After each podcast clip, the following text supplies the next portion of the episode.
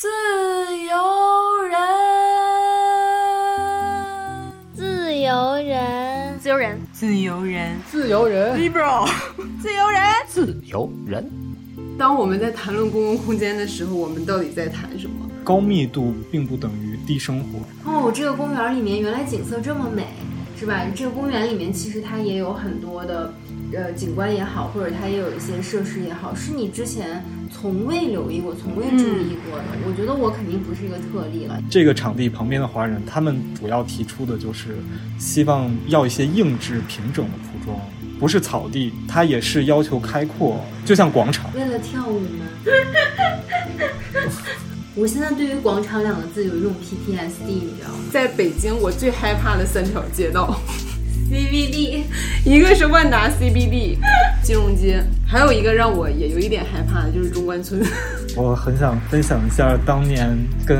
去合作的这么一件事儿。我们可以不种树，但我们其实是非常抵触。我说，那我们能不能做一个像树一样的一个雕塑，然后还是能够提供一些遮阴的这种空间？这个商业可能成为了一种新的神。而这样一种宗教，这样一种商业信仰，它所塑造出的这个城市是一个什么样子？某种程度上，它从一个不文明的行为，然后也变成了一种行为艺术，就像很多涂鸦。也是一样的，就是你从那个街区的涂鸦里面也能看出来，比如说社会现状的讽刺啊，甚至它是有一些自己设计和美感。好的作品，它是一个能够体验的东西，它不是一个特定角度去欣赏的，对，它不是一个盆栽。一个城市它成功与否，或者它宜居与否，是取决于人想在公共空间内待多长时间所决定。耶，自由人，呃，呜呜啊啊呃啊！Hello，大家好，欢迎收听最新一期的《自由人》，我是没有睡醒的一萌，我是本年度第三次早起的假期。啊，我们今天要来聊一个什么话题呢？我们想来聊一聊困扰我们自己很长时间的一个话题，就是为什么我们的公共空间好像变得越来越少了，而且我们对于所谓的一个公共空间也没有特别的想要去利用，然后甚至于。我觉得大家也不太知道怎么样去定义或者界定这个公共空间。对，尤其是这几个月，国内的疫情又比较反复，然后很多公共空间又立刻被 封锁了，就不允许随意出入。当然，现在我们录制此刻呢，疫情已经很大的缓解，对我们公共空间已经逐步的开放。当然，还有一些小的地方可能还在一个封锁当中。所以这几个月的生活，让我们非常想要聊聊这个话题。啊，那么今天我们也请到了一位重磅嘉宾，我们请他先来自我介绍一下好吗？各位听众，大家好，我叫严硕，是纽约一个景观设计师，毕业于宾夕法尼亚大学，一直在美国从事设计工作。我跟严硕认识是因为他的妻子若云是我的好朋友，也算是一个我的 soul mate 的存在。因为我们这么多年交流了非常多特别深刻的话题，然后包括自己日常的生活的一些感受，而且我们都非常热爱电影。然后我刚刚跟若云认识的时候，他就给我发了一些严硕的文章，比如一些游记，在这个游记里对很多不同地方的建筑进行了分析，然后而且。他的语言表达能力也特别的强，非常的感性，而且充满了创造力。所以一聊到公共空间这个话题，我就立刻想到了他。我还蛮好奇这一次录制，就是能听到他的表达是一种什么样的感觉。嗯嗯，非常期待。期待。最开始我们提到公共空间的时候，就是觉得这个词还蛮严肃和学术的。嗯，所以很想抛出第一个问题，就是当我们在谈论公共空间的时候，我们到底在谈什么？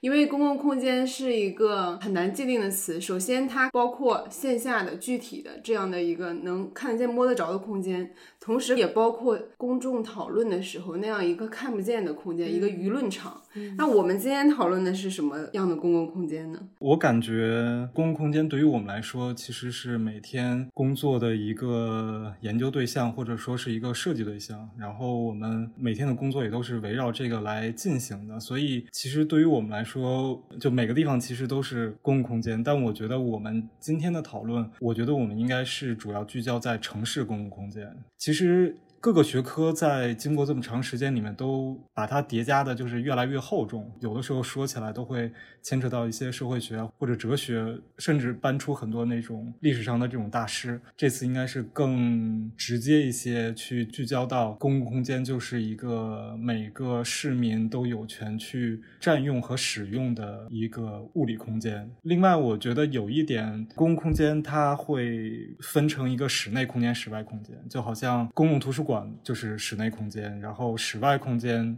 我们又管它叫做开场空间。我们可能今天的话题围绕在城市开场空间这部分，在我们设想里也是这样，因为我们之前的办公地点在游心书店，它书店是作为一个室内的公共空间，现在也在。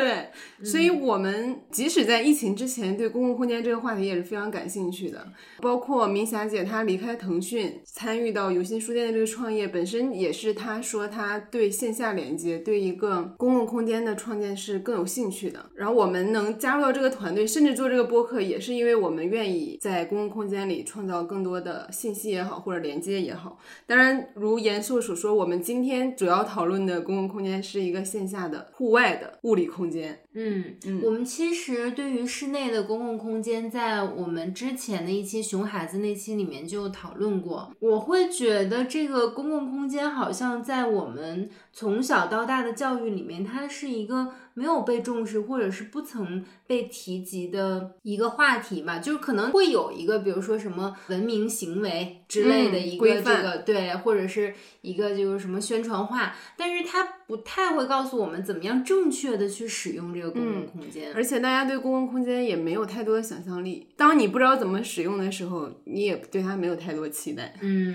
也没有太多珍惜吧，嗯。然后包括我们也觉得，就是这么多年，这个社交网络的兴起，好像把我们从公共空间赶回了线上，嗯，就是对线下的一些场景的应用也是越来越少。我想知道，严硕在纽约的话，有没有觉得东西方在这方面是有不同的理解和需求的？我觉得确实区别还是挺大的。我们前段时间公司在温哥华做过一个滨水的一个项目，就温哥华它是一个临水的一个城市嘛，然后很多这种住宅区。或者不错的这种社区都是滨水而建的，所以临水的一些公共空间就需要去进行一个设计。然后我们正好有幸去承接了一个项目。一般西方的这种设计的方法或者流程。会邀请这个场地的主要使用者去场地上进行一次交流，然后我们会告诉他们我们计划做什么事情，觉得这个地方应该是一个什么样子，然后接着他们会给我们一些回馈，并且会告诉我们他们本身的需求。呃，有一个很有趣的现象，就是可以看到不同的民族、种族，大家对于这种公共空间的需求的区别。就比如像那个地方，首先有白人，然后有华人，还有黑人，还有印第安人，当地的。呃，First Nation 用这个词比较严谨一些。白人比较喜欢开场的草坪，要求我们就是一定要去做大面积的草坪。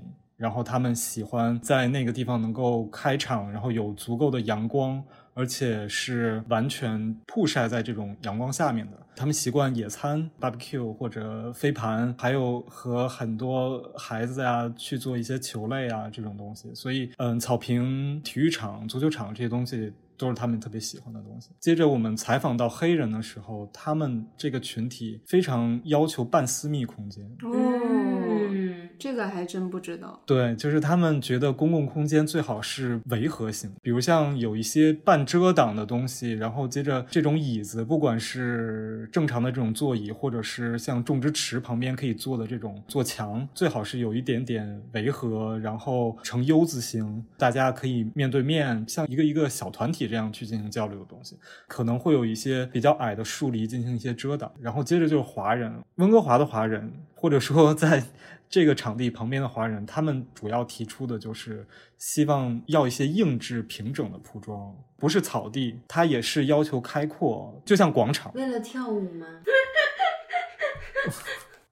我觉得有一部分原因是当地人真的在打太极拳哦，然后他们会需要就是这个场地是足够是平的，它也不能是有那种坡度的，因为平的就是做很多运动可以方便一些。另外，我观察就是婴儿车，很多华人喜欢对这个婴儿车出来，然后大家家庭为单位去在公共空间进行休息。所以我个人认为，他们喜欢这种平整一些，然后并且是 undefined space，就是没有经过定义的这种空间。嗯，我觉得这可能跟东方的这种文化也有关吧。就比如像我们吃东西的时候，一双筷子可以做所有事情，但西方人每一个动作都要配一个用具。他们也也给每一种活动空间都需要有一个特定的这种场所啊，这个要打球，这个要跑步，什么这个东西怎么样？但其实像在国内。我们一个广场、一个公园、一片草坪或者一个操场，所有事情都可以解决。就我觉得华人更偏好这样一类空间。对，第四类就是那个 First Nation，就原住民。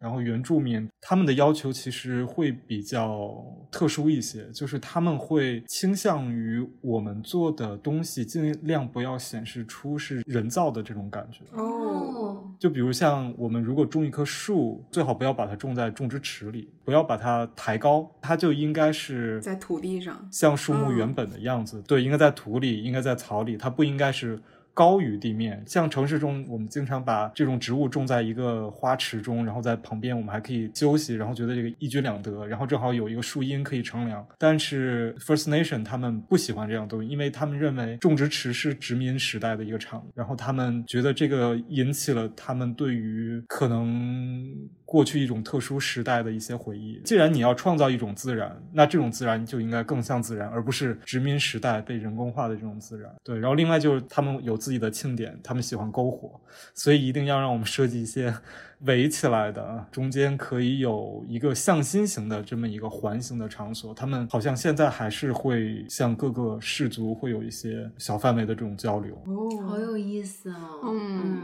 对，我对白人或者华人的这个需求还是有所想象的，但是黑人和印第安人的这种需求是没有想到是这样的。嗯嗯，所以其实你看，所有的建筑也好，景观也好，它背后承载的都是。her. 有民族性的，然后有就是有的文化记忆和需求。因为我之前在美国，我是之前在洛杉矶工作和生活了一段时间嘛，嗯，然后我们当时住的那个区，应该也算是当地的一个就是中产的一个这种街区，它应该不算社区，因为都是一个一个独栋的那种别墅，就算是别墅区。你会很明显的看到，比如说白人集中居住的那一区，他们的那个建筑呀，包。包括他们前面的那个就是小的那个花园儿，说实话，我觉得都还比较有设计感。你能看出每一家人的那种比较独特的个性。因为我有时候会围着那儿跑步嘛，然后等我跑到就是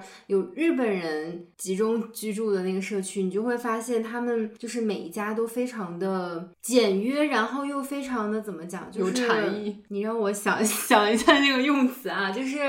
很。规整，嗯，就是包括它那个建筑，就是你就觉得非常对称，对对。然后那个颜色呢，就是也像你说的，就是有点那种极简风、简约风。你在外面吧，你就是有一种不敢很严肃，就是这种肃然起敬的感觉，你不知道为什么。然后包括他们那个花园，他们打理的也都是恨不得就是每一朵花都是对称的，你知道吗？然后到华人集中的那一块儿吧，相对的你就会觉得它功能性很强，他们是非常实用主义的，然后他不太会去弄一些看起来好像比如很 fancy 或很花哨的东西，嗯，反正就是你会觉得好像就是都都非常的能显示出这一家主人的那个性格特点。是是，中国古代或者说我们传统的中国文化，是不是它就没有一个很显著的公共空间的文化？因为你看，比如古希腊，他们那时候就是在广场上演讲啊、论辩啊。但 我们的古人好像不是特别兴这一套，即使是呃一群文人墨客要去，比如写诗啊什么的，他们也是自己在一个小园子里，什么竹林七贤他们那样的，但他肯定不是在一个非常完全开阔的空间，是不是？我们根本就没有这种文化。到我们这一代人，我们对这个公共空间的这个需求又变了。我不知道是不是跟这个民族的人的性格特点有关系，可能性格比较内敛一点，然后就觉得，我觉得性格和文化是互相塑造吧。嗯嗯，就是你的性格也不见得是你出生就这样，肯定是有文化塑造。嗯嗯，中国特别是这种东方的这些民族，就是一个农耕社会吧。其实我们和西方。那种游牧民是有一些不一样的。我们的社会或者说我们早期的城市设计，它其实是一个内敛型的，是一个内向型的，就是我们需要一个防御型的城市，可能不会把街修的那么宽，我们不会把我们这个城市做的这么开敞，我们会把城墙建起来，会把街道的宽度变到足够细。如果有人来入侵我们的话，可能只能一个一个人通过，然后我们我们去把它各个击破。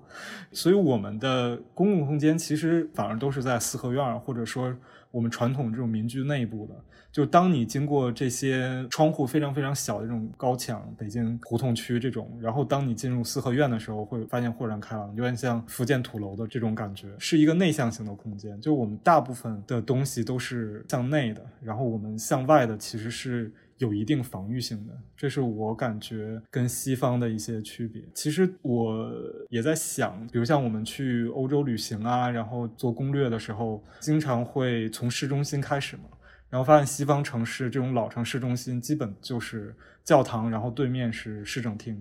去哪个城市，西班牙、法国、意大利基本都是这样。曾经有想过，就是中国或者说我们汉族这边的城市结构，就是否有这这样一个可以跟他们去并列的。我感觉似乎钟鼓楼可能是同质的一个类型的这种建筑。就是我去过一次西安，很早的时候，他们的市中心好像就是钟鼓楼，然后沿着钟鼓楼有一条回民街，各种随机性的这种自发的，不管是买卖啊或者美食小吃，都是在那个地方发生。那个体验是非常好的，然后其实非常像欧洲，而且那个地方也有很多外国人。哇，西安像欧洲这个角度之前没有想过。对我感觉那个地方也是有一个中心，然后那个。中心就是钟鼓楼，周边一切的建筑不能高过它。这跟欧洲那种教堂其实是很像的。教堂旁边的那些主街也都是一个一个的这种餐厅的外板。西安也是，比如白人更需要一些空旷的场地或者草地，这样他们能进行更多的运动。然后我发现我们现在，比如我跟一萌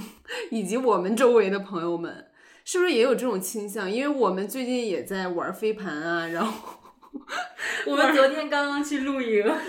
对，昨天我们也是在外边露营了一天，嗯，然后我们还有其他的一些什么，比如亮马河周围的 一些活动，北京塞纳河，对，亮马河被称为北京塞纳河，呃，这 GQ 实验室也经常写一些文章吐槽这种行为叫新中产行为，然后我们现在的需求和过去的想象好像也不太一样。就我们现在也很希望有更多草坪和空旷的空间能进行运动，而不是像过去那样，就是在室内一个更围闭的空间。哎，露营怎么突然在国内火起来了呢？新中产活动，它流行的是一种精致露营，还是有一种范式在里面的？自己砍柴生活。对，比如你要准备一些东西，而这些东西是大家认为去露营的人都应该如此。而不是像过去，比如我们觉得露营可能你有一个帐篷，这就是你最大的想象了。那现在要有蛋卷桌，要有那个推车，要有天幕，而且你到那个营地，你会发现每一个这个小组织都是有这些东西。而且你包括你吃的那个食物，跟你在城市吃的食物也没有什么区别。哦，对对，我们会做那个小火锅，会烤肉，然后就在超市买很多，就包括还去甜点店订甜点什么的。不过，其实你说到这种，我会觉得好像应该反思一下。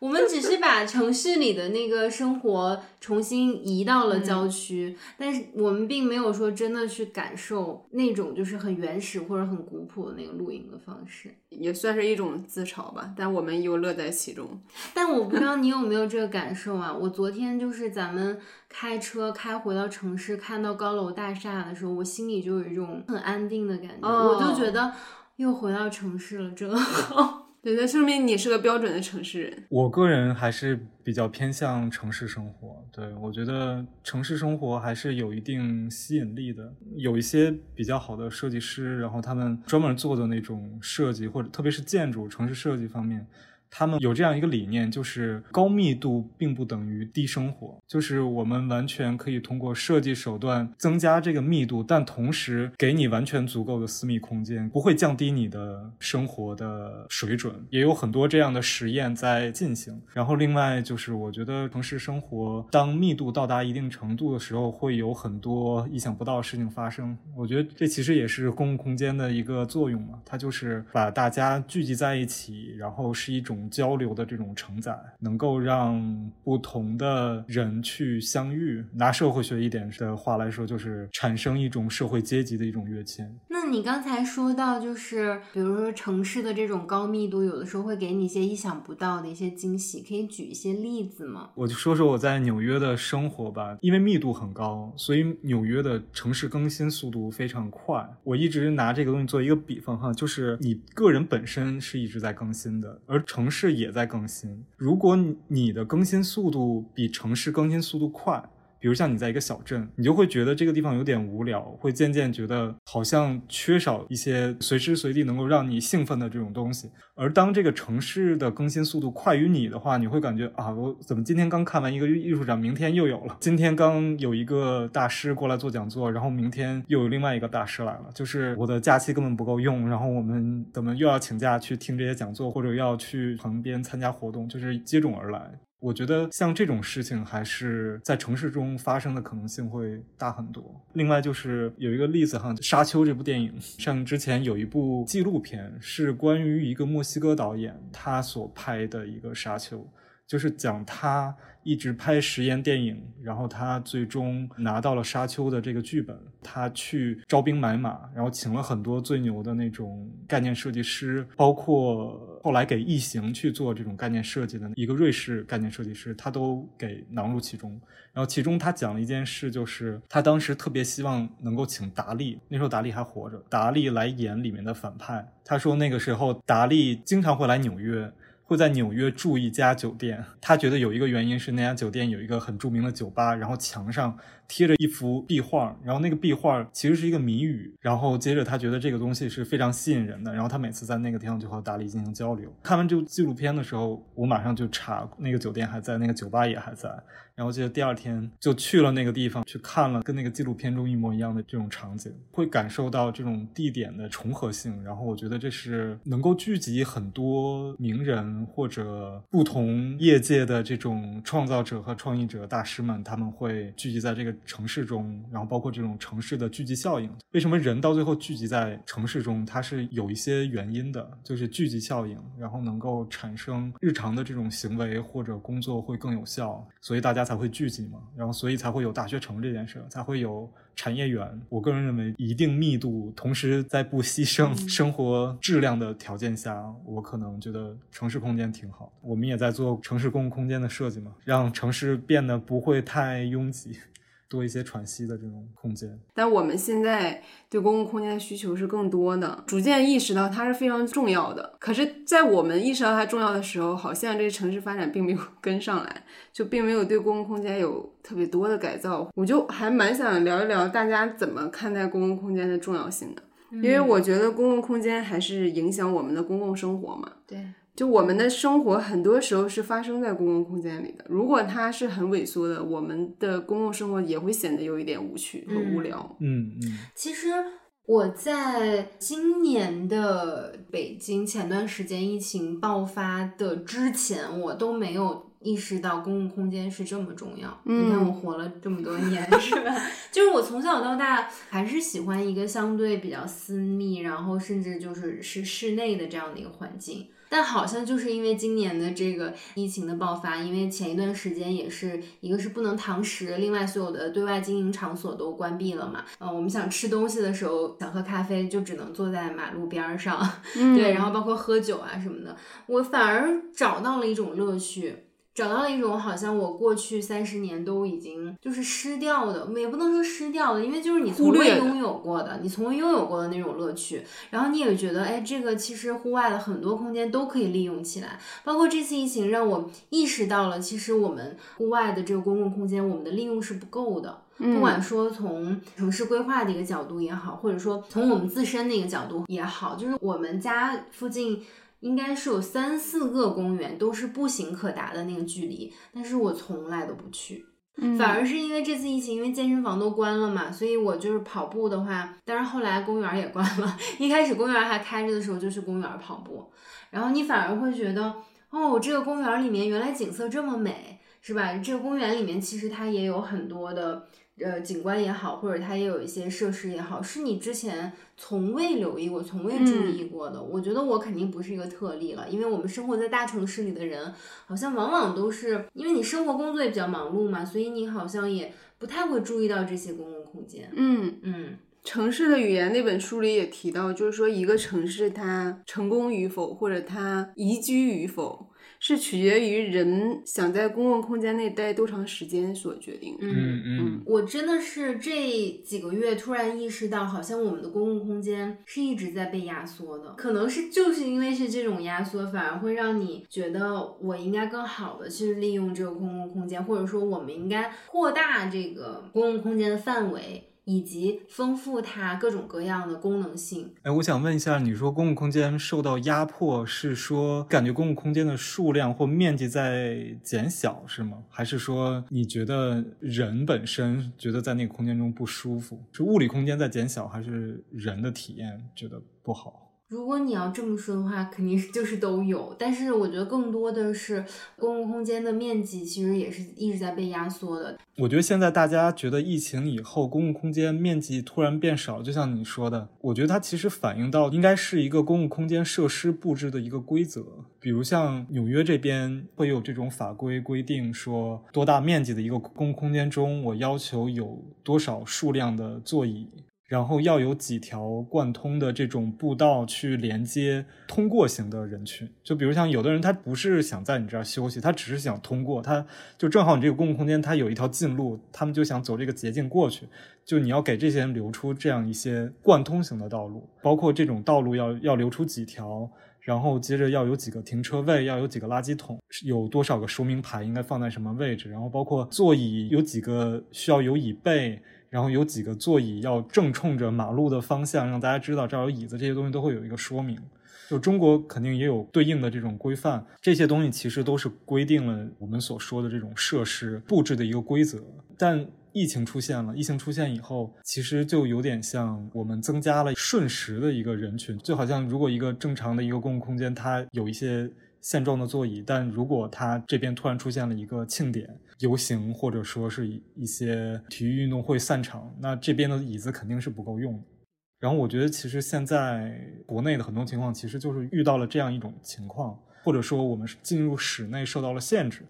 然后所以我们必须去依赖室外空间。然后但室外空间的一个承载的一个数量，其实不是给我们现在这种活动规则去设计的。它是给正常街区的邻里的人来这儿玩一玩，可能多一点人就不够了。它是有这么一个等级的一个规则的。在这个疫情之后，很有可能这个规则需要进行一个调整，然后这个调整就可能是增加一些这种座椅的数量，或者说增加一些公共空间的面积，比如像多大的一个居住区或者多大的商业空间，然后要有百分之多少的土地作为这个公共空间，这个比例可能需要去增加。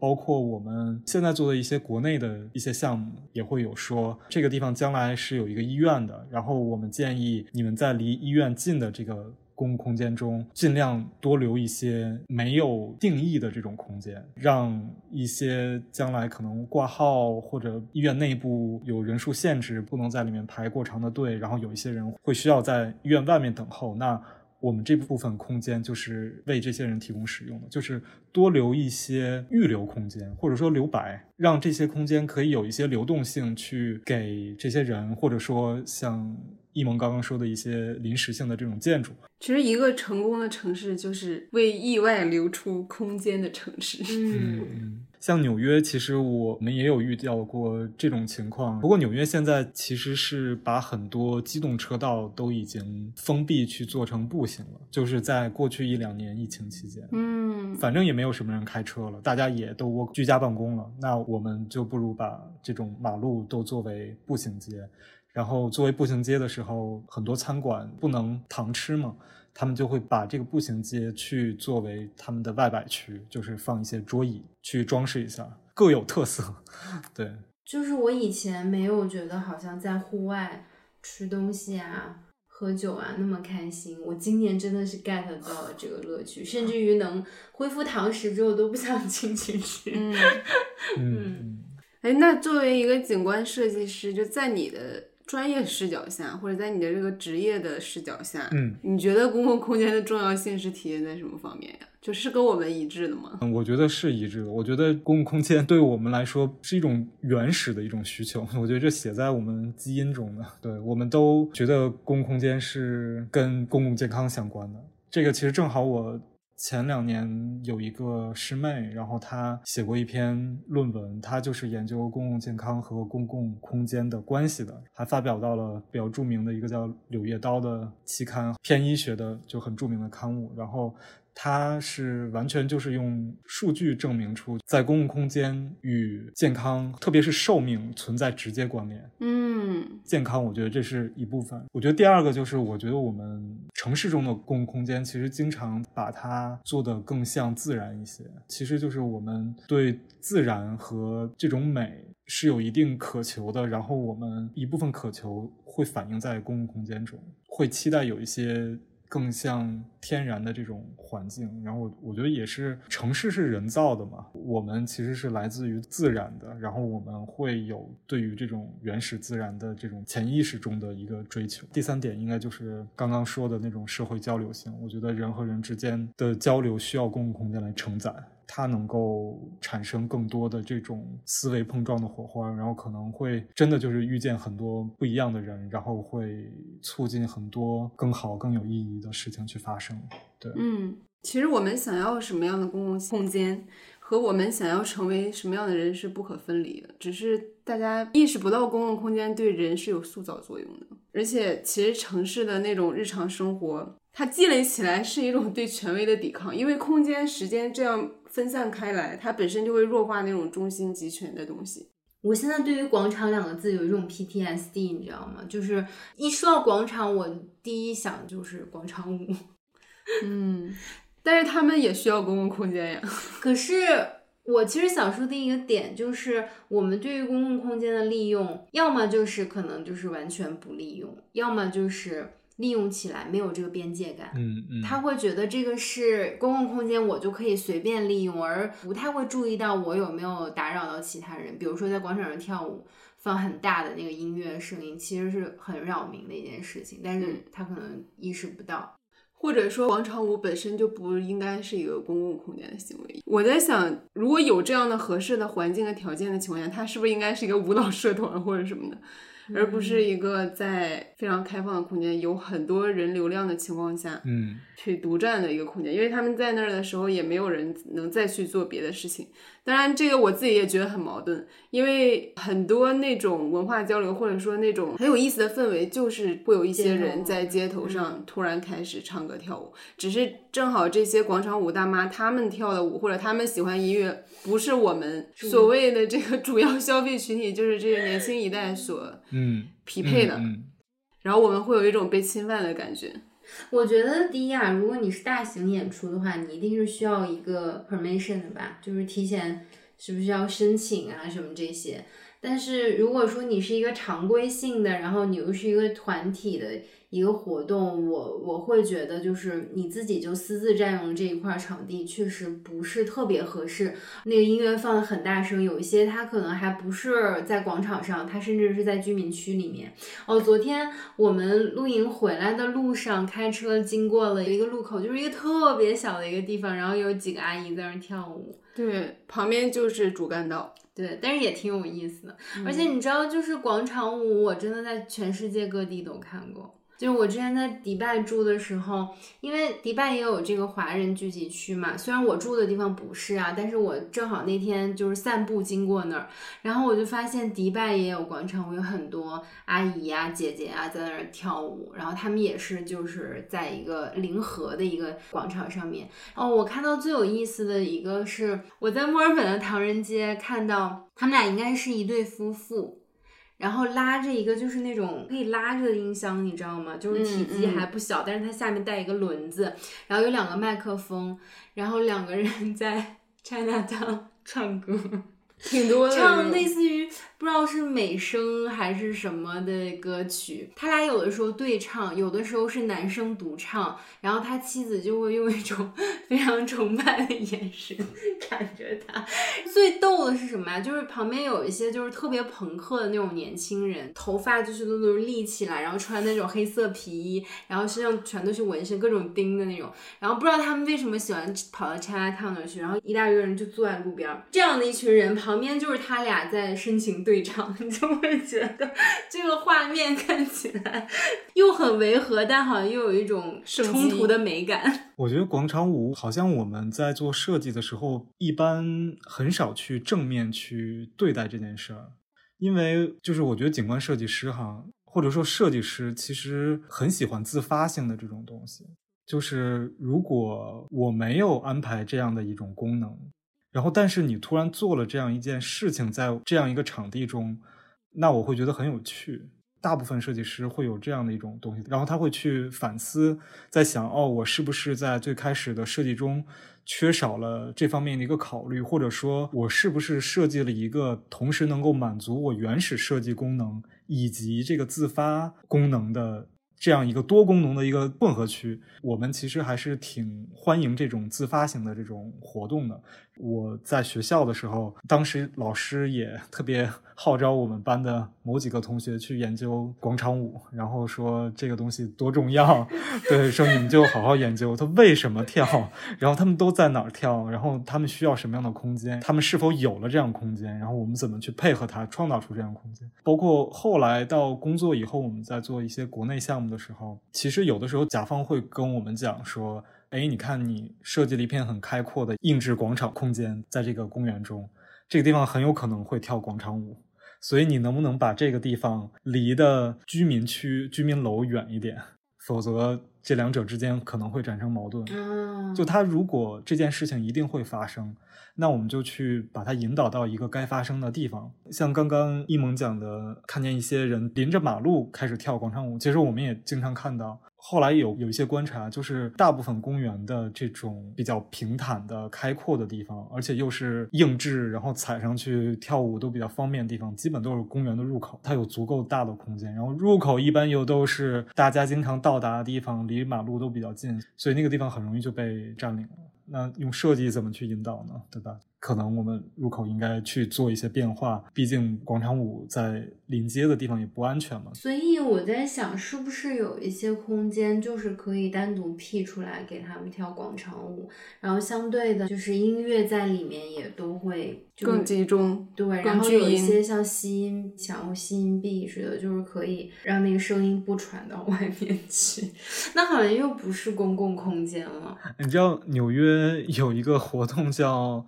？Silence disco 就是寂静，嗯嗯嗯，那个 disco，每个人带着一个耳机，你可以自己选三个频道，三个频道是不同的 DJ 的这种风格，然后你就可以跳。这种活动基本都发生在纽约的码头，码头旁边就是水，水的声音完全可以盖过大家跳舞的声音或者一些音乐的声音。然后码头也离城市中间隔着一个滨海的这种高速路啊。扰民也比较低，那个感觉还挺奇特的，因为每个人跳的都不一样，节奏也不一样，还挺有意思的。我还看到一个说法，就是说，其实公共空间的命运也体现了我们会如何对待共同体。比如一个很多年前的一个事件，就佛山小岳岳的那件事情，就是那个小女孩被撞倒了，但是经过了那么多人都没有人去理会。嗯，然后这种事情其实近期也很多，比如像唐山打人的事件。但我觉得我们对公共空间的那种忽视，就是会导致我们对像我们一样的人，或者更弱势群体一点的人，同样会产生一种忽视和漠视的。因为你跟他们没有特别多的交互，也没有空间给你们去做连接，你们之间就好像真的是没有任何的关系，你也不 care 他们的状态。其实这个东西是互相影响的，嗯嗯，我们还是特别想了解，就是从一个景观设计师的视角，你们做的这些工作是如何影响公共空间的？也很想知道什么是一个更有人味的公共空间，因为我们现在生活在北京，这是一个非常拥挤而且正在急速发展中的城市。也有挺多烦恼的，比如我们工作日晚上如果想和朋友约一顿饭或者约一个活动，就会很费劲。且不提加班的问题，就如果大家聚到同一个地点，然后再各自回家，这个路途就非常的遥远，就感觉很多时间都花在通勤上，对，而不是在一起相聚的时间。北京给人的感觉就好像很多功夫是花在这个交通设施上面的改建或者是扩张，而不是一些精细化的调整。而且这街道上就是挤满了共享单车，我就几乎没有看到 太多街道。是那个能让多个人平行拉横排通过的，嗯嗯，就很少，而且很多自行车道上又停满了私家车，因为这些车也没有地方停。对，反正走在这个街上，你就觉得真的是举目望去，也没有什么可以给你停留的地方，你就只能走。对，而且非常的乱。明明是人行步道，但是自行车、外卖和快递的这个摩托车也会在上面穿行，因为上面的那个路可能相对是行进起来可能是比较快吧，是吧？所以包括一些盲道，其实你经常就看到很多自行车在盲道上面骑，对，其实无形当中给很多行动不便呀。给一些残疾人的出行也造成了很大的障碍，这也是为什么好像我们在公共空间里不太能看到残疾人的身影，并不是说他们国家的残疾人很少，对，或者说他们不愿意出行，实在是他们出行太不便了。嗯嗯，其实在北京，我有两家非常喜欢的社区店，就是我对社区店真的是情有独钟，一个是跳海酒馆，它就在一个胡同里。还有一个就是已经关掉了那个大小咖啡北罗店，本来这个地方就有这健身器材，它正好和它融为一体，然后还能打乒乓球，还能遛狗，就这样会让我觉得是有人情味的，是有人味儿的，就是我跟这个社区是交融的。台湾其实有很多这种社区里的小店、面包房啊什么的。然后我我刚才想说一点是。我其实是特别喜欢散步的，我很喜欢走路，因为我现在上班的距离就是步行可达嘛。包括我之前住的离咱们也不是特别远，大概步行半个多小时啊就能到家。我就很喜欢，特别是天气不太热的时候。但是我现在就觉得走路有的时候对我来讲也是一个困扰，因为就是像我说的，你走在那个人行道上，旁边会就是。噌一下窜出来，左边窜窜出来一辆摩托车，右边窜出来一辆自行车，就经常会被吓到，而且他们那个速度特别快。嗯嗯，就是这一方面是，当然你城市生活有很多便利的地方，就是你叫外卖很快啊，对吧？你的快递每天就是都给你送到家门口，但不便的一点就是，我当然觉得这不完全是外卖人员的这个骑手的错啊，就是平台它有很大作恶的成分，但。实际上就是真的是一点点在挤缩和压缩我们人行步行的这个空间。嗯，从景观设计的角度，比如像植物啊、绿地啊，包括我们刚才说街道，是不是有什么设施可以影响它，让它变得更好？包括像滨水、座椅还有步行道这些元素是怎么影响公共空间？嗯。大家现在谈的这个问题，我觉得也是我很想了解的，就是因为我们会设计一些东西，然后但需要一些后面的一个评价，就是使用者的对使用者评价，然后我们想知道，就比如像我们。最开始的这种设想，是不是大家真的这么在用，或者说可能我们没有考虑到的一些事情啊？一般，比如像我们接一个景观设计项目，现在基本上就两种，一种是竞赛，就是我们需要跟很多其他的单位要进行 PK，胜出者来得到这个项目。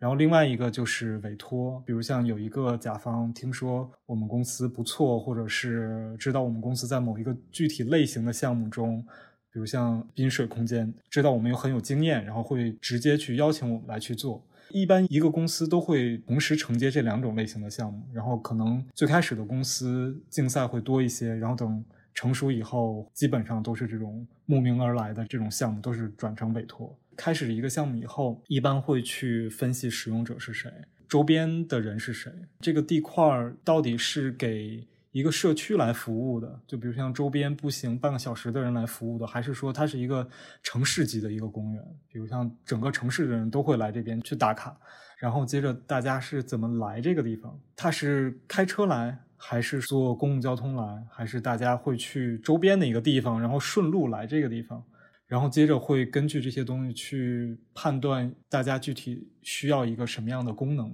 是不是需要一些亲子或者老人或者儿童活动区或者或者怎么样。然后接着会花很长时间的去收集基础信息资料，比如这个项目中地下到底是不是完全是实体的，地下有没有地铁在通过，有没有地下停车场，这种东西其实是我们最恐惧的，因为他们会有一些必要的一些排风井或者防爆井，比如像如果地铁中发生爆炸，那这个气流出不去的话，它会把整个土地都拱开。所以一定要留出一些空腔的这种井，是防爆井，让这个气体可以通出去，避免灾难性的这种塌陷。包括现状的这种植物啊，包括文化历史，是否有一些小的这种庙宇什么之类的。然后我们大概收集这些东西以后，就开始做设计。当然，这个设计就是根据场地、根据功能，然后包括形式，要产生出一些独特，同时又有地域色彩，就是当地的这种特殊的这种设计形式一些东西。然后接着我们会去招投标。每个不同的设计中，其实就要分很多不同的层面，就可以回答你刚刚这个问题。比如我们会需要去设计地形。地形就是是否有高有低，然后是否要创造出一个阴面一个阳面，是否要挖湖堆山这种中国传统的这种东西，然后会有这样一个种地形设计。然后地形设计中最重要的就是解决一个排水问题，就是下雨不要产生这种内涝现象，这个其实是最容易出错的地方。对，刚刚是地下，然后地面，然后接着就是表面的这种铺装设计，我们是否需要石材？还是卵石，还是这种嵌草砖，让大家觉得更暖一些，或者直接草坪就铺过去比较好，或者是这种小料石，像欧洲的这种广场一样，然后增加这种不同的这种情趣。接着我们会去做种植设计，旁边的植物是怎么样？接着会做家具设计，会做一个整个一个系列的一个室外家具，座椅长什么样子，停自行车的这种装置应该长什么样子，包括路灯。嗯，草坪灯，不同高度的这种灯，包括桌椅，还有这种遮蔽物，要提供这种遮阳的东西或者遮雨的东西，这些东西一系列会组成一个家具和构筑物的这么一个设计。接着我们还会。去做一些简单的照明设计，接着会有一些水景，会有一些喷泉，这些都是比较特殊的东西。设计可能会持续三个月左右，制图的过程会再持续三个月到六个月。一个完整项目基本在九个月到一年的时间，就是从接到项目到分析再到设计，然后施工可能一个公园会施工两年左右。中国非常快。中国的还没画完图，可能地基就已经开始做了。为什么呀？这个说来有点话长哎。比如像我们做的很多项目是市政项目，就是市政项目，它其实会牵扯到甲方的一个期望。就比如像我们是为一个城市来做，那我们直接向市长去汇报，然后市长非常希望这个项目能在他的任期之内完成，所以这个项目会有一个时间上的一个度，所以最长。不能超过三年左右，所以中国项目有的时候做起来就我们也觉得很奇怪，就为什么这么赶？如果再多一点点时间，或者说再多半年的时间，我们觉得会做得更细致。一个真正的公共空间或者说公共公园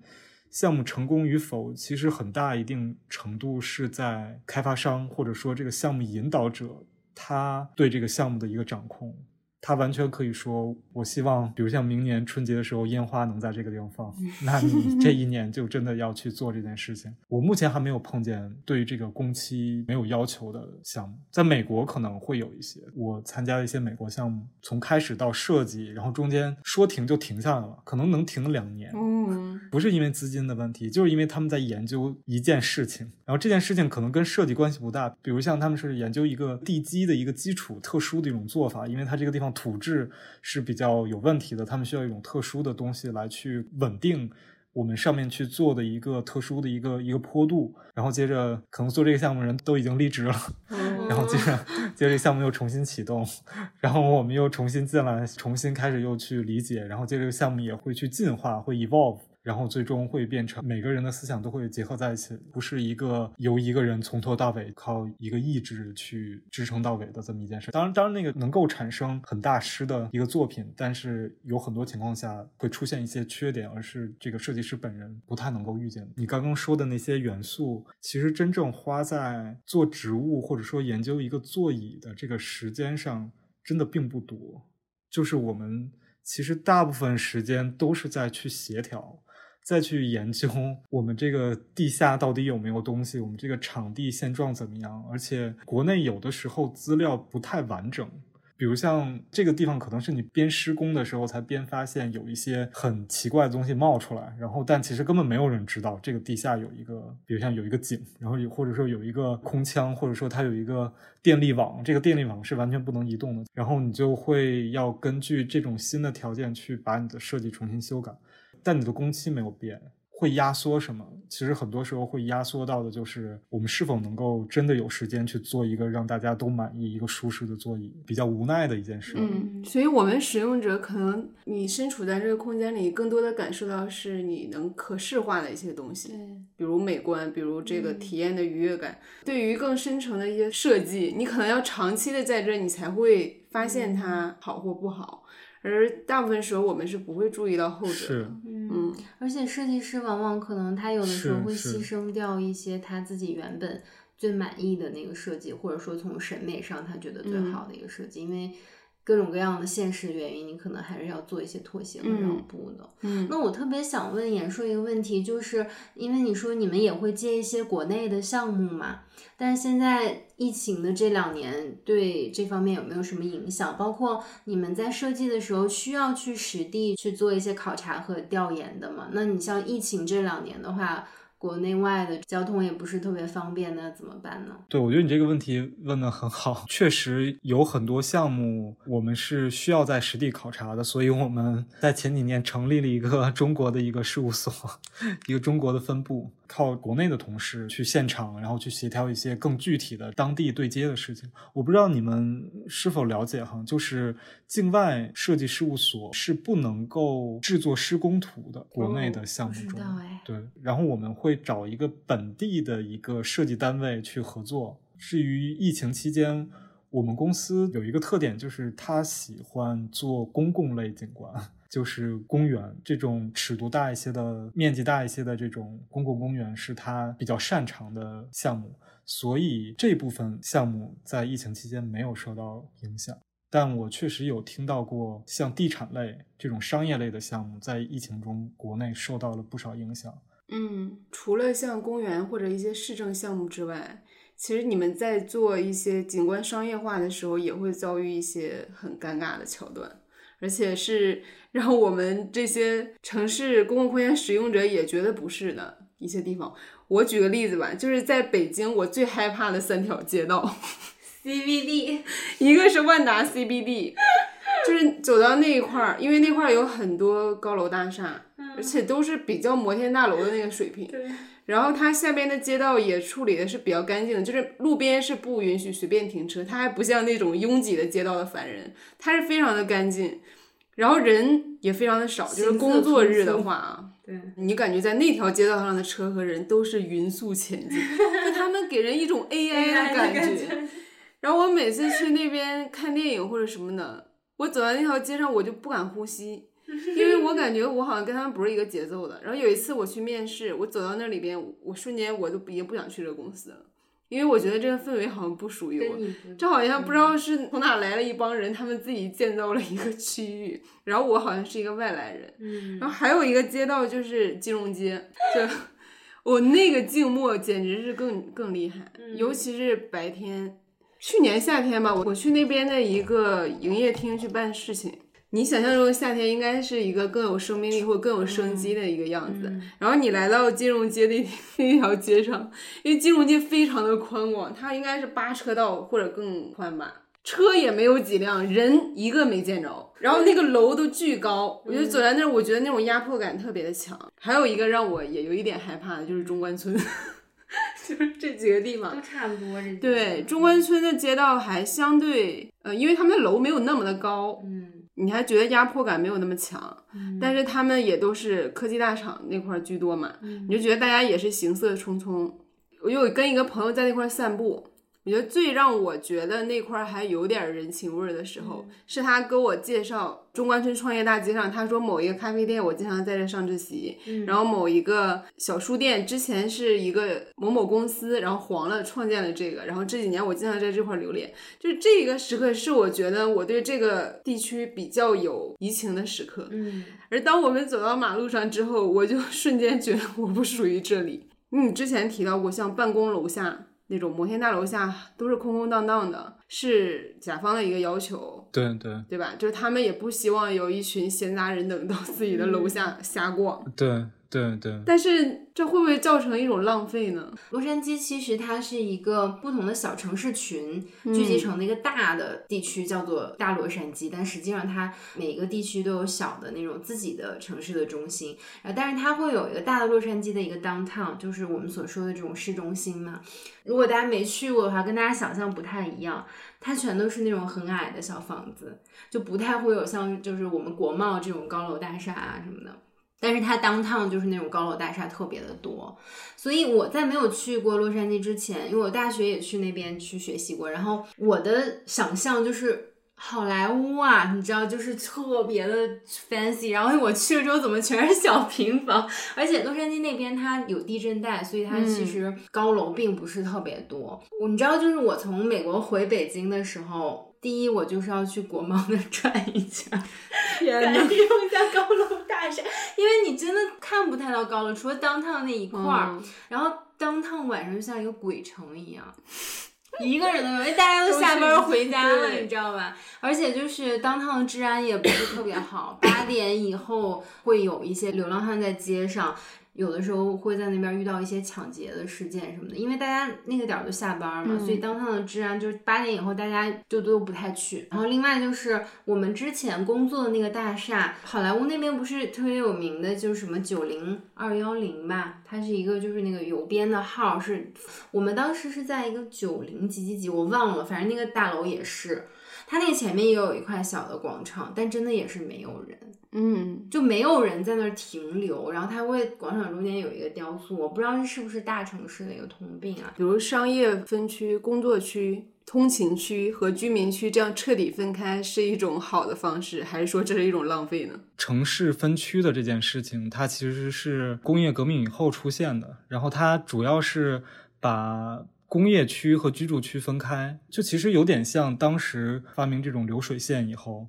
然后他觉得这种东西一步一步去做，然后把一个完整的事情分成一个个小的环节，然后每个人去精通一件事情，大家觉得这样做非常有效。那不如我们生活其实也是像这样一样，就从工厂开始，然后城市也是经过这样的分区变成现在这样。我其实个人还是比较喜欢更原始一些的时候，就是我以前好像很早时候读一些书，听过一个词叫做中世纪主义吧，就是好像有一些设计师是希望城市应该回到中世纪那个时代，就是我们楼下就是你的作坊，然后楼上就是居住，就是 mix use 混合利用。像纽约的 SOHO 区或者国内这种，这算商住两用吗？算吧，不太清楚国内这个分类啊。纽约的 SOHO 区算是我在纽约比较喜欢的一个区，它基本都是六七层的楼房，然后也都是井字形排开的这种。它在一层都是各种店面，不管是餐厅。或者画廊，或者是商店，或者奢侈品店，它都在那边。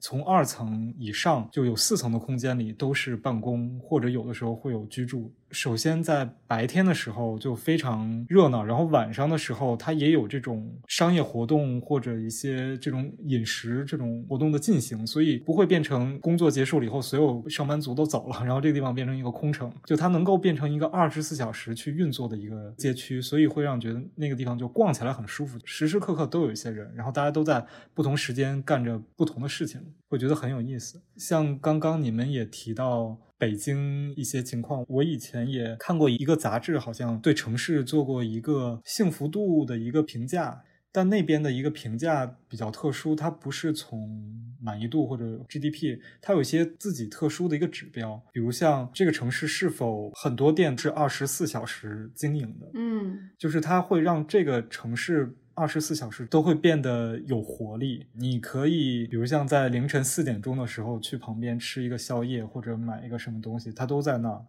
然后其实这也会给城市安全带来很好的一个帮助。比如像北京，其实有一些大院文化嘛。呃，我也是住在大院里的。比如像晚上从公交车站回大院的时候，会经过非常一段长的地方，就是周边什么都没有，漆黑一片，因为也没有店面。也基本都是栅栏或者树篱或者是围墙，它缺少这样一种东西，就你走过去的时候会觉得很不安，会觉得是不是好像城市不应该是这样，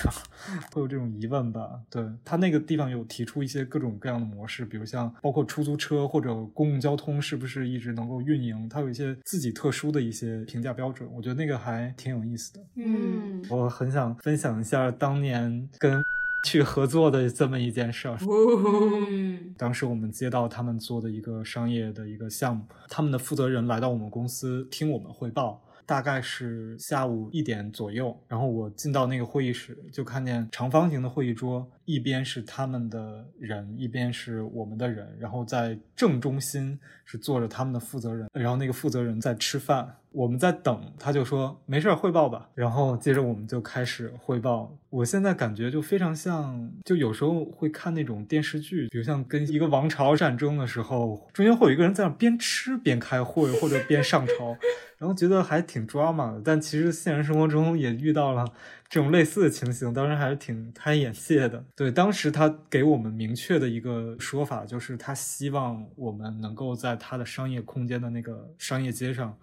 尽量不要种树，尽量不要去做座椅。如果不得不做，比如像规则要求，那你可以考虑把座椅做的不太舒服一些。天呐，好好损啊！如果你觉得没有树比较晒，那你就进我们的商店。这种东西真的是完全是从。商家的这种利益最大，对对对，一些 trick，一些陷阱，然后去利用这种东西去做一些错误的引导。然后，比如像当时我们有讲说，我们可以不种树，但我们其实是非常抵触的。我说，那我们能不能做一个像树一样的一个雕塑？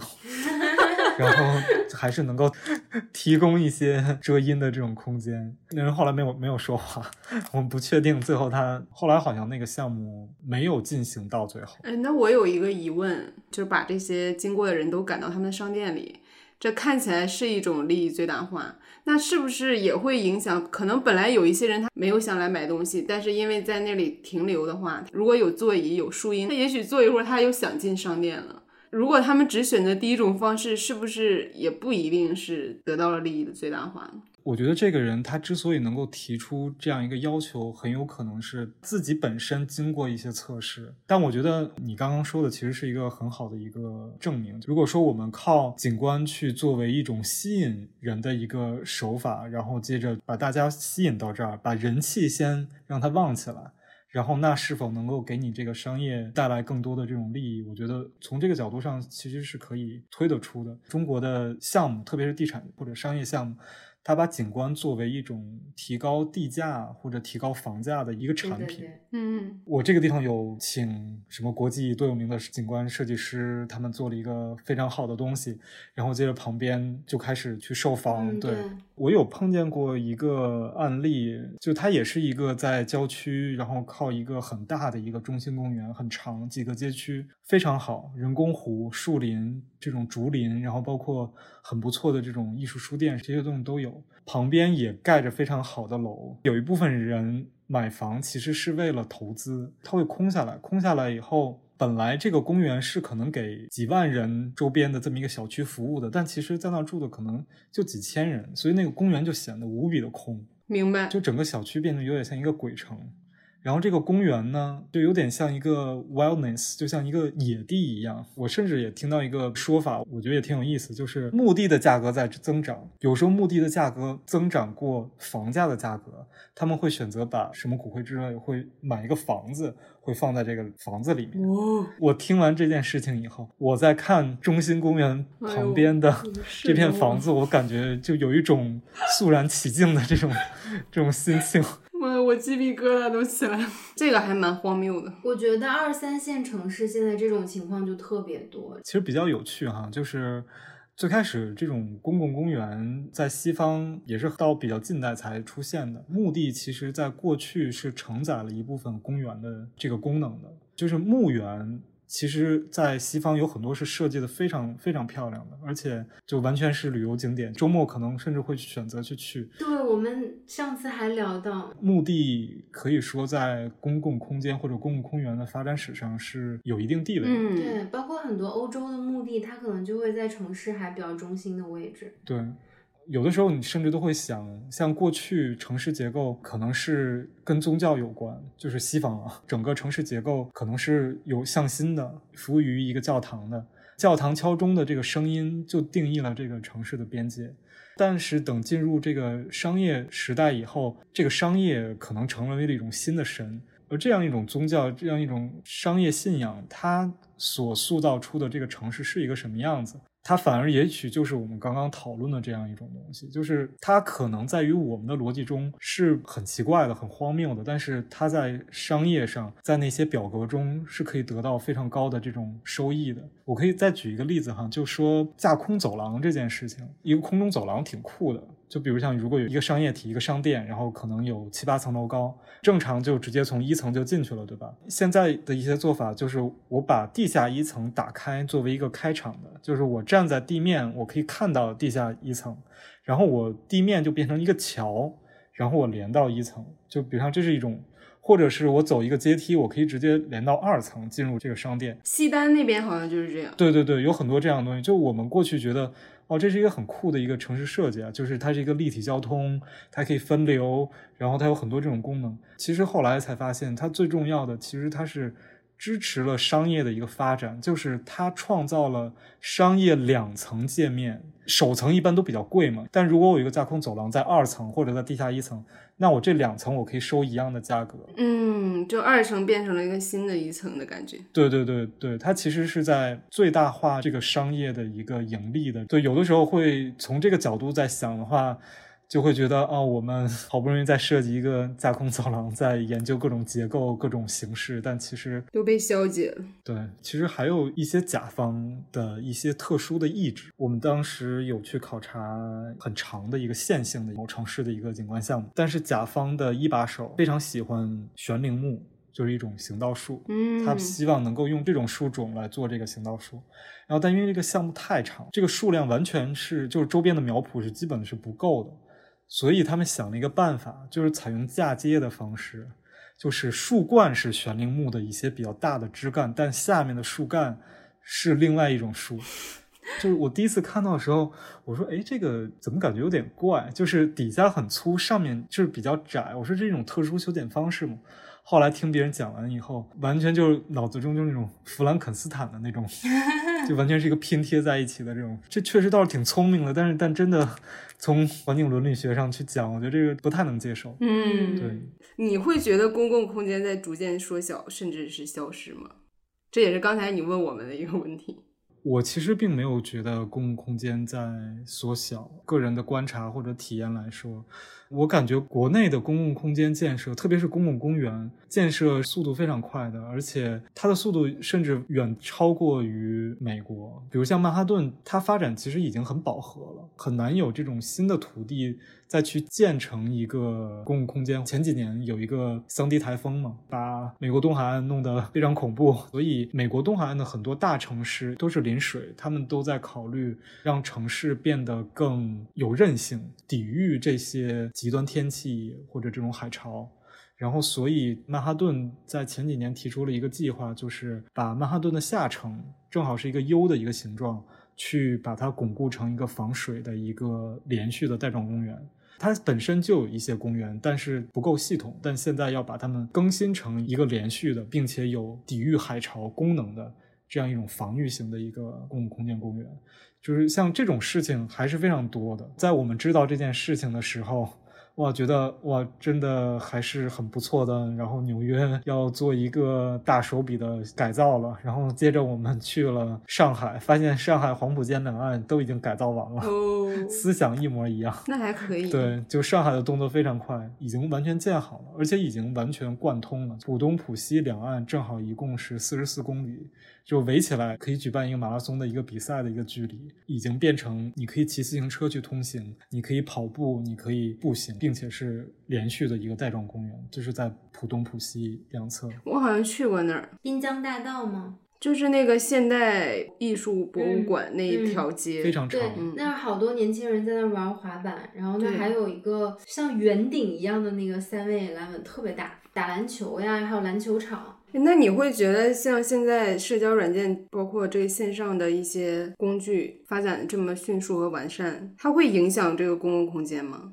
就这技术革新会对此有产生影响吗？我个人觉得公共空间应该会有一些变形，它可能应该去考虑去吸引这些沉迷于网络交流这一部分使用者，就是我公共空间到底是用来做什么的？就是公共空间确实是来提供交流的，但网上的交流可能更便利。那公共空间比起网络的这种，应该有什么特殊的一些性质？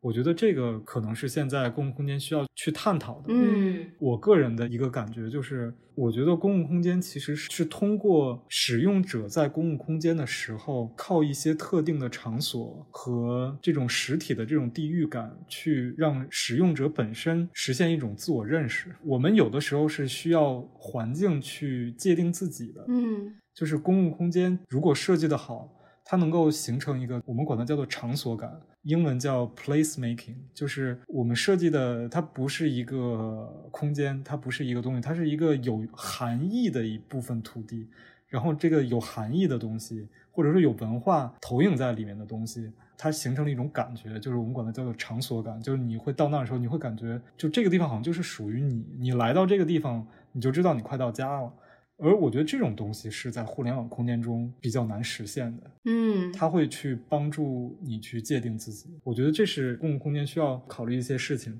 然后，当然，我我其实是比较开放的，对于公共空间，就是像 MIT 的一个 Media Lab 教授，他讲过一些例子，像预言式的这种例子，就说，比如像过去的人们都在井边去洗衣服或者打水。然后，所以井边就变成了一个大家去交流的一个场所，在那个地方去得到很多信息，然后去彼此交换不同的这种信息来源的知识。但是很快就发明了这种输水管道，大家就不在井边去打水了，就大家就留在各自的房间中了，这种井就被孤立下来了，它之前的这种功能就消退了。但这种供水系统或者说技术革新，还是让人们的生活产生了进步。会觉得供水系统本身就是井，它是一个延伸意义的一个景，它依然是承载了这种功能。所以我觉得像这种赛博空间或者这种公共空间，是需要一些人特殊的一些设计师。把这种虚拟空间也构建成一个赛博空间的，就是我们应该把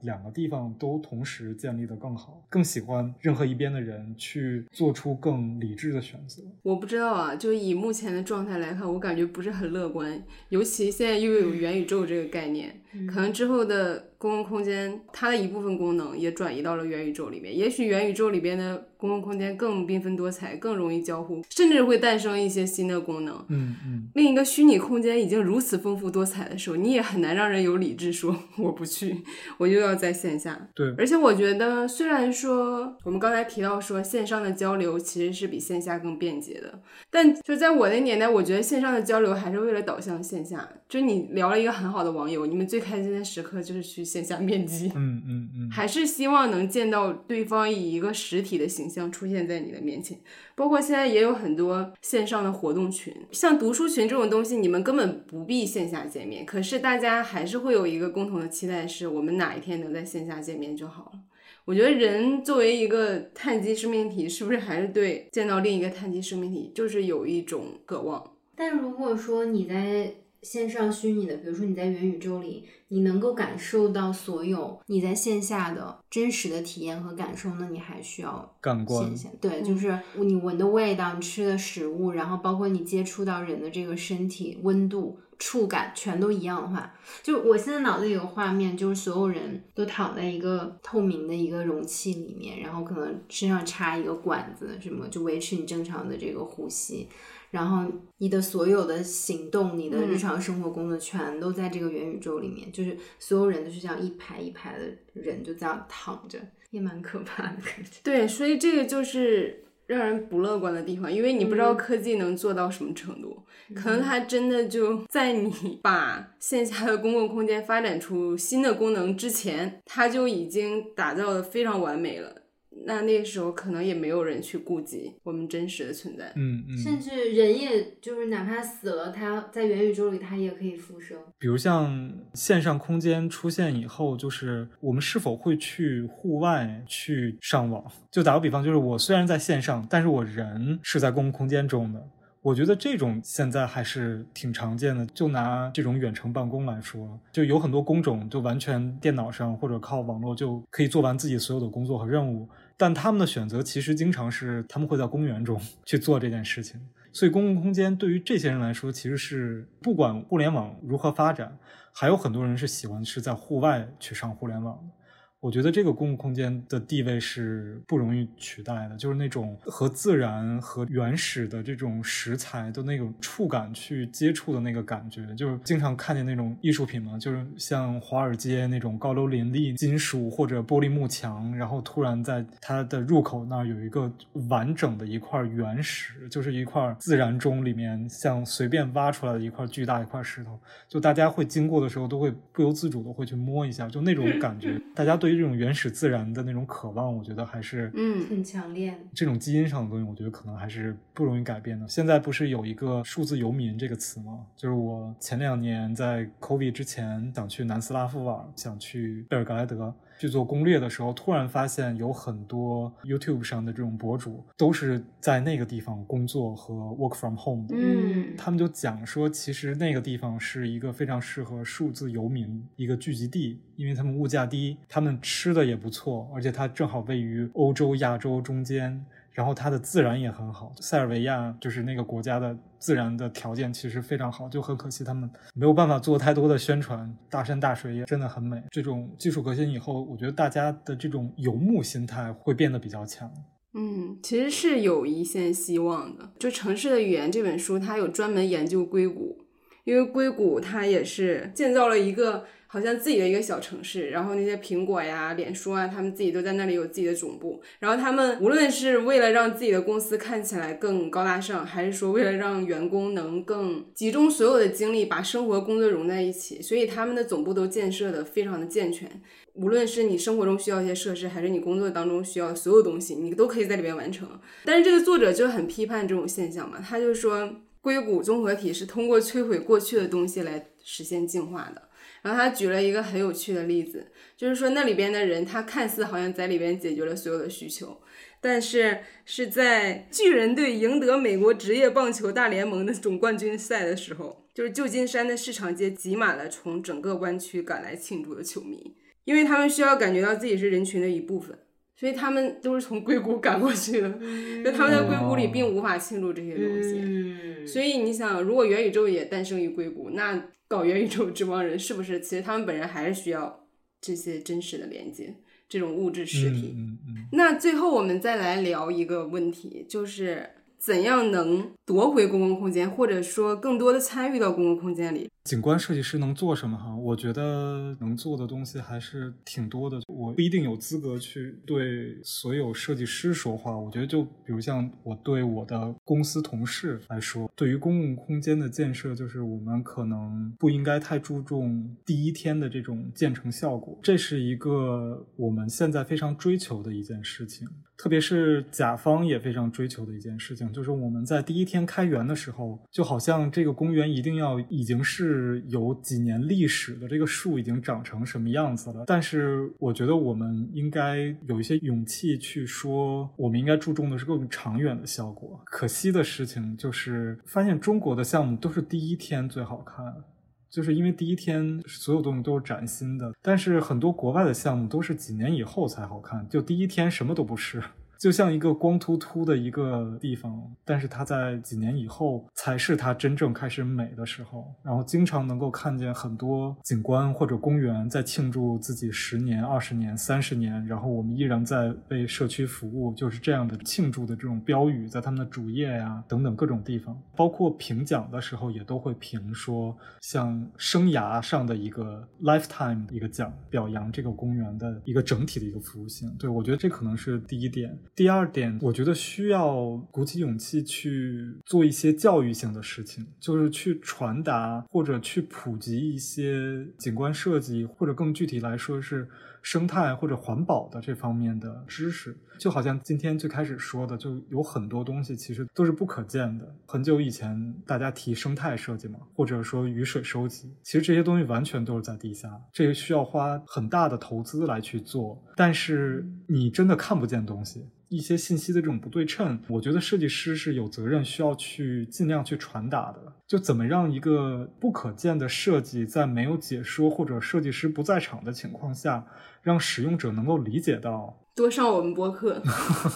来讲一讲。是的，对，但我确实也能够理解这种不可见设计宣传的一个难度。比起开发或者做一个比较漂亮的未来或者有设计感的这种设计作品，你说我的设计就是保留这块土地，不让它受到任何干扰，就是我通过保护一片土地来告诉你这是我的设计。其实这个有的时候不太说得通的，嗯，但有时候反而少设计或者设计的都在一些不可见的地方。也许才是真的好设计。我们有一个词叫“最小干预”，在拿到一块场地的时候，都会对这个场地本身有很强的感情上的一个联系，所以会希望能够保留住这个场地本身的一些性质。其他，我觉得就是如果说对应这种疫情的话，像我们刚刚讨论的，我觉得我们可能需要预留出更多的留白的土地。我们做的一些国内的一些项目，它都会在旁边说有一些土地是战略留白。我觉得就是我们需要一些这样的空间，就不要做的太满。有很多设计师，包括我在内吧，用我过去一些导师的说法，就是倾其毕生之所能，全部都放到这个里面。对，但其实其实我们需要做一些减法。很多这种国际上获奖的这种设计，它好，其实就好在它其实只说了一件事情，有点像。这种西方人这种思维就是一事一议，这个东西只讲一件事情，他靠这件事情统领出整个作品、整个设计的一个脉络，这个东西是比较重要的。嗯嗯。最后一个吧，就是我觉得生态这件事儿，我之前有听我们有一个老师讲，他说，就做景观，其实过去一直是关于什么是美这件事情在讨论。就你就想从法国、从意大利、从英国这些风景园。就大家关注都是美，然后就是因为最近几年以后出现这种全球变暖，然后这种环境问题，突然景观设计师觉得我们现在不是在做美，而是我们在解决问题。就我们这个问题是跟环境有关，是跟生态有关。就是因为景观设计师他的知识他其实是比较广，但不一定很深。就比如我们平时上课。地理学、地质学、土壤学、水文学、气象学这些东西都会学，它其实是更像是一个穿针引线的一个角色，应该去协调很多不同的专业人士，去把一个区域性的这种土地的规划或者土地的使用，去达到一个更良性的一种发展模式。实际一点，就是公共空间中，我们能不能多考虑一些动植物，做一些鸟饮类的植物，比如像很多鸟喜欢浆果类，我们在适当的地方去种一些，给它们提供一些更多的这种栖息地。或者你在设计场地中，你已经发现了，哦，这边好像经常有一些雨燕或者昆虫会在这边栖息，那你就尽量去把它保留下来。我觉得就是尊重场地，把这个公共空间本身的特征去保存下来是很必要的。包括我觉得对于公共空间的这个使用啊，我其实是觉得公共空间有很多社交属性，但好像我们现在其实是没有的，也没有利用起来的。比如说，我们是不是可以更多的在草坪上，嗯，读读书啊？然后跟朋友聊聊天呀，所以我就想说，我们是不是也可以有这样的开放空间？其实也许是有的，但是说这个文化氛围是没有建立起来的，是不是我们也可以慢慢去培养？就是在这个公共空间、公共场域里面，让大家都很舒服、很自在。我觉得就说草坪这件事儿吧，其实中国开放草坪，我觉得主要是一个维护性的问题。纽约中央公园的草坪很美、很大，然后用的人也非常多，而且他们使用强度我觉得非常大，踢球，然后扔飞盘，但是他们会有一个保育期，他们在冬天的时候。大概有几个月到半年左右的时间，这个草坪是完全维护起来的。在维护起来的时候，确实是没有人会踩上去。我觉得公园的正确的使用的守则，其实是国内需要去建立的，并且大家真的需要去遵守的一个东西。就公园的维护，其实是一个特别特别特别重要的问题。嗯，一些项目，比如像我们会用一些鹅卵石，或者是那种就是黑色的很光滑那种石头去做一些装饰。比如像铺在树池的内部，就是去压住那些土，同时也比较美观。你踩上去，它也不会对底下土产生过度的这种紧实效应，并且下雨以后，水还能从这个卵石之间的缝隙透下去，就是是一个非常良好的一种地面的一种材料。但是甲方明显要求我们，就是一定要把这些石头全部都粘在地上，就是因为会有人会拿起来去玩，会去扔。然后甚至有人会把它带回家，一个月以后这个石头就都消失掉了。然后甲方就会让我们用另外一种东西，最后我们选择是什么？其实就是树皮，有一点点半人工的一种树皮吧，但是它的功能就会差一些。而且风如果吹动的话，这个树皮可能会飞嘛。维护性的东西使这个公园变得很复杂。我有一些澳大利亚的同事，他们有讲说，比如像这个路灯很高的这种高杆灯，在顶上的路灯都要。靠这种铁丝网围起来，因为他们那边的人 都会拿石头，会把那些灯泡都会打掉。哦，我们有时候会有一些混凝土的墙，然后这个墙可能没有什么功能，但它是需要在那儿。比如说，它会有隔音，它会有遮挡的一些功能。但如果这个混凝土墙裸露出来，离这个道路在这个距离并不远的时候，在美国大家就会去上面涂鸦。对，然后呢？我们就需要在这个墙上刷一种防涂鸦的漆，或者我们要把这个墙变成透明的什么玻璃板，或者或者玻璃板也不行，就要把这个表面肌理变得很复杂，这样造价又会涨上去，就是平添了很多工作。然后包括滑板，这我就不用说了，那种河边的椅子必须要做的特别重，否则就容易被大家推到河里，什么都都有可能。为什么？所以我们个人能做的事情还是挺多的。不要破坏。对对，然后另外有一点是，像这次我们讨论或者我们聊了很多事情，像你们经常会说出一些需求，抓住机会，找到一些途径去把它表达出来，然后这个真的会去指导我们之后这个场地中会出现什么。嗯，还是要建立交流。嗯，对。然后此外还有一个世界吧，都有一个风气，ins 这种网红，大家去打卡，然后可能大家的目的就是为拍一张照片，真的使很多设计师的设计在往一个特定角度看着美就好这么一种设计在发展。我觉得这不是好的一个方向。好的作品，它是一个能够体验的东西，它不是一个特定角度去欣赏的。对，它不是一个盆栽。嗯，一萌，你今天特别早的时候有讲，就是你看到一些日本人做的住宅外面的这种庭院，然后修剪的很整齐。这其实是日本文化和中国文化的一点点区别，就是日本人的园林。或者这种景观，他们是坐在他们自己的家中的露台上，就是有一个伸到庭院中的一块平板，他会坐在那个地方去看自己的院子。它其实是一个定点观看，但中国其实强调的是一个游。比如像我们中国画儿，它其实是有一个脉络的，你的视线会在这个画中游来游去。